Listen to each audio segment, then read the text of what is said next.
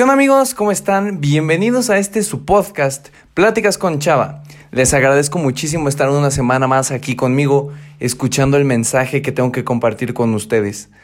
Amigos, antes de empezar con todo esto, quería contarles que no saben las ganas que tuve de grabar este episodio. En verdad creo que es un episodio muy especial para mí.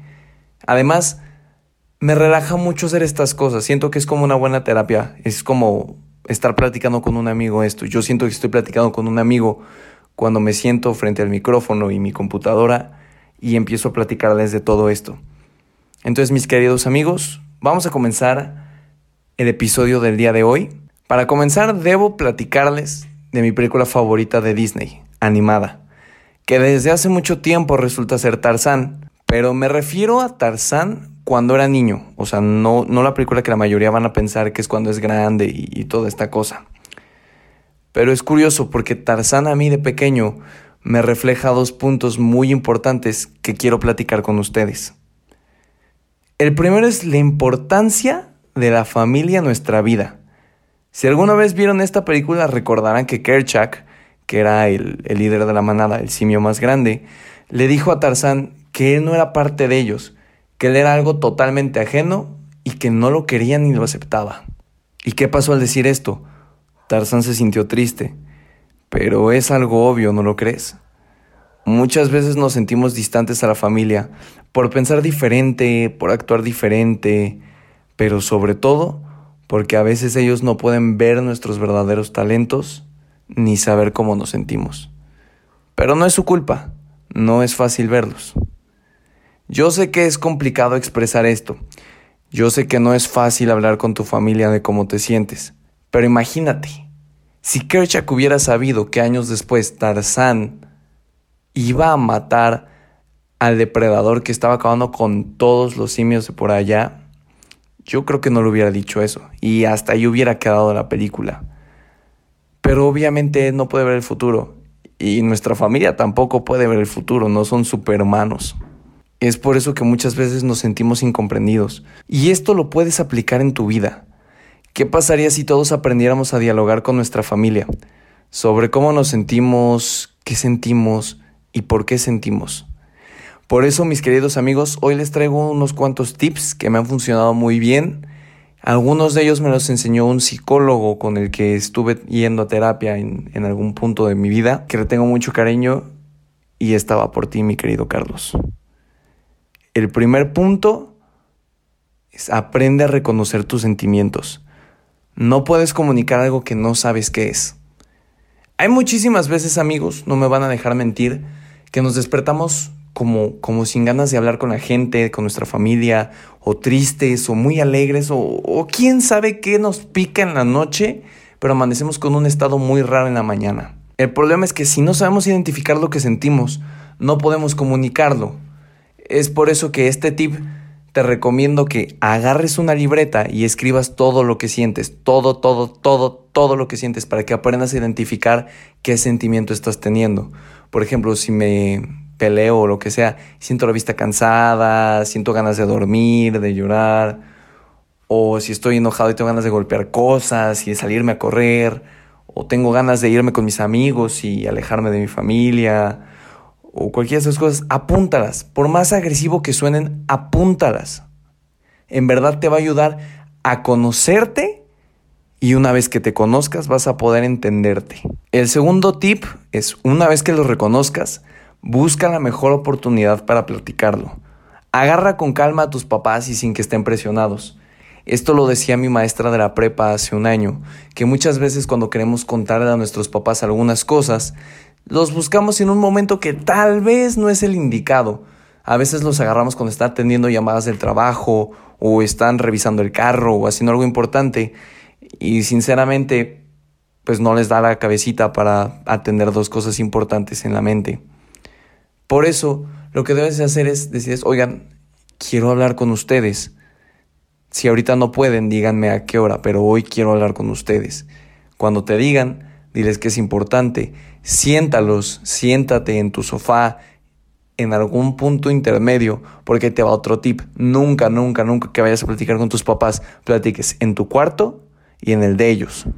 El otro día estaba leyendo un artículo en internet que decía que si tú tienes una discusión con tus papás en su cuarto, lo más probable es que no sea una buena discusión, ya que ellos están como en su territorio, como si fuéramos animales en su hábitat.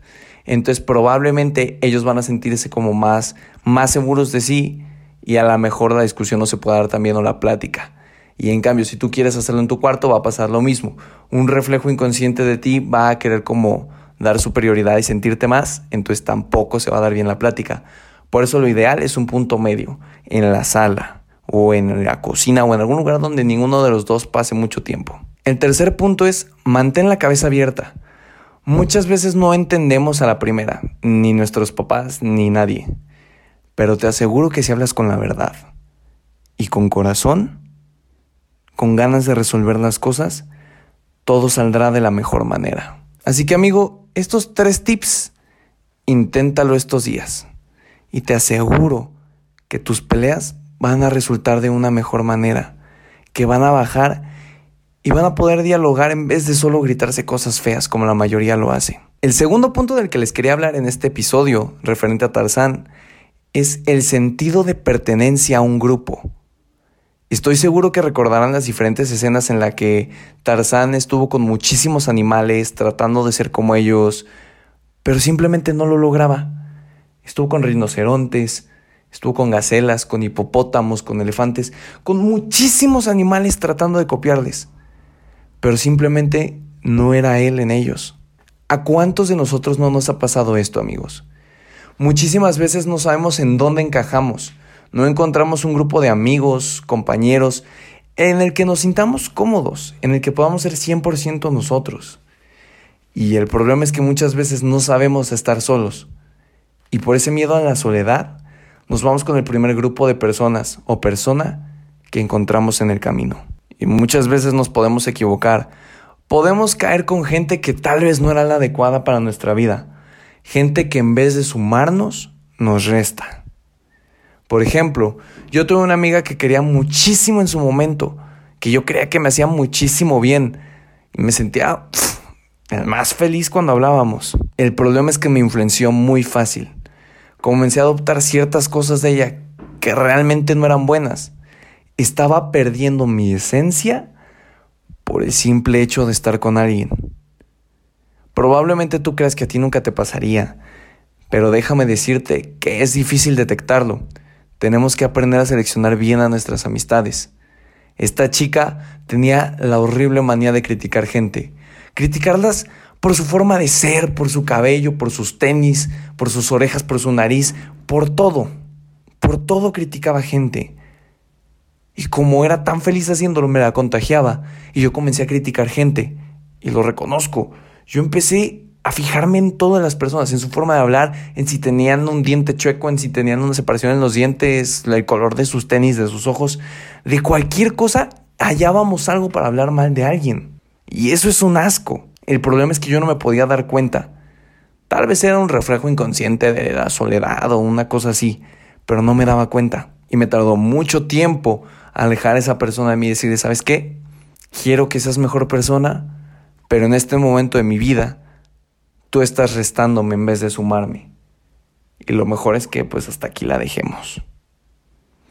Amigo, si vas a escoger un grupo de personas o una persona a las cuales les vas a confiar tus secretos, alegrías, tristezas y cualquier otra cosa, asegúrate que sean buenas personas, que sean gente que te nutra y motive a ser una mejor persona cada día yo sé que suena como un cuento de hadas y que todos decimos lo mismo y suena a frase motivadora de Facebook. Pero te prometo que esa gente existe. A mí solo me costó un par de intentos encontrarlos. Eso fue todo por el episodio de hoy amigos. Ya sabes que me ayuda muchísimo. Si te gustó este episodio, si crees que le puede servir a alguien, por favor compártelo en tus redes sociales. De corazón te lo pido.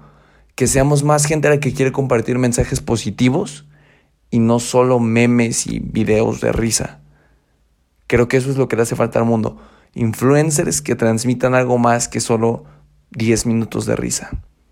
Muchísimas gracias por haberme escuchado y nos vemos y nos escuchamos más bien la siguiente semana.